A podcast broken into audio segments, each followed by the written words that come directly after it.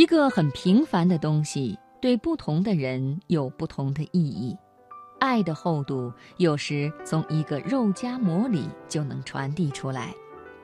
今晚的流年，我们来听《爱情肉夹馍》，作者张家伟，摘自《读者》。以前以为夹肉的馍就是一个面疙瘩，还怪这馍火候不对。哎，师傅，这个焦了吧？师傅立时满脸晦气状，现在想来，当时他们心里不定怎么咒我呢。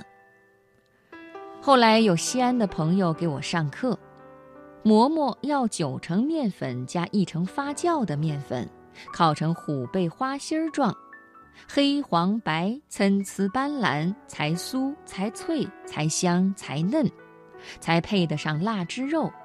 吃肉夹馍须得横吃。才能吃出连脆带酥的鲜味儿，不辜负好馍好肉汁啊！一开始吃，当然总希望肉加的越多越好。本来嘛，这类面饼夹馅儿不都该这么吃吗？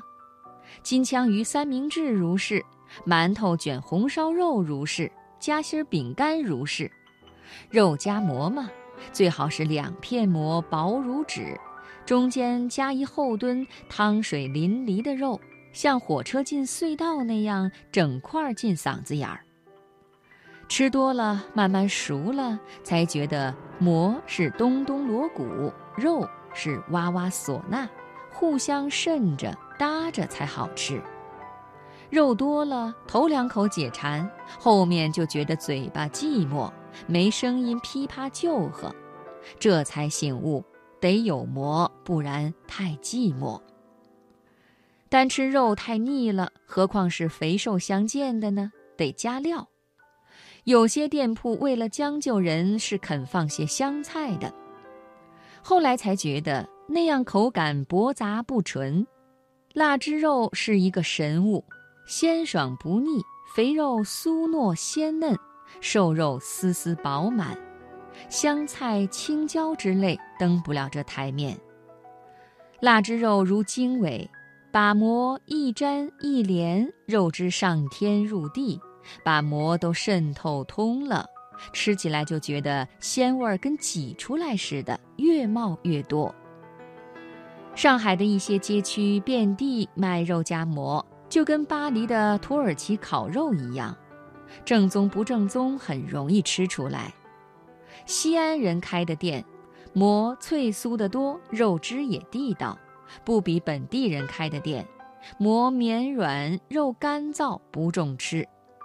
到西安人开的店里吃肉夹馍，再要一份西安的稠酒，就是用黄曲和小米酿的，甜香细软，配一份酸菜炒米解油腻，一大顿饭吃得稀里哗啦的舒服。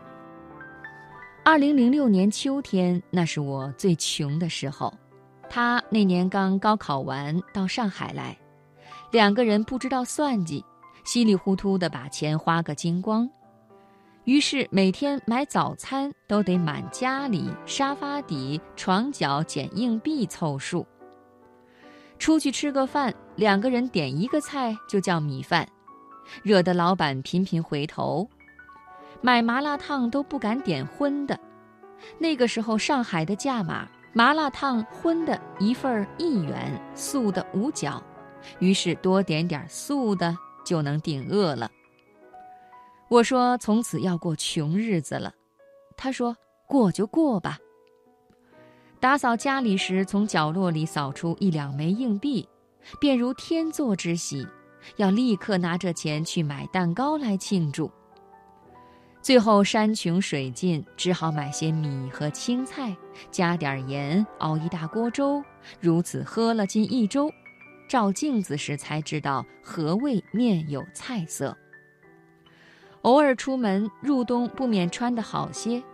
有卖二手笔记本的不开眼，看我们俩的衣服，以为有闲钱，上来低声问：“要笔记本不？”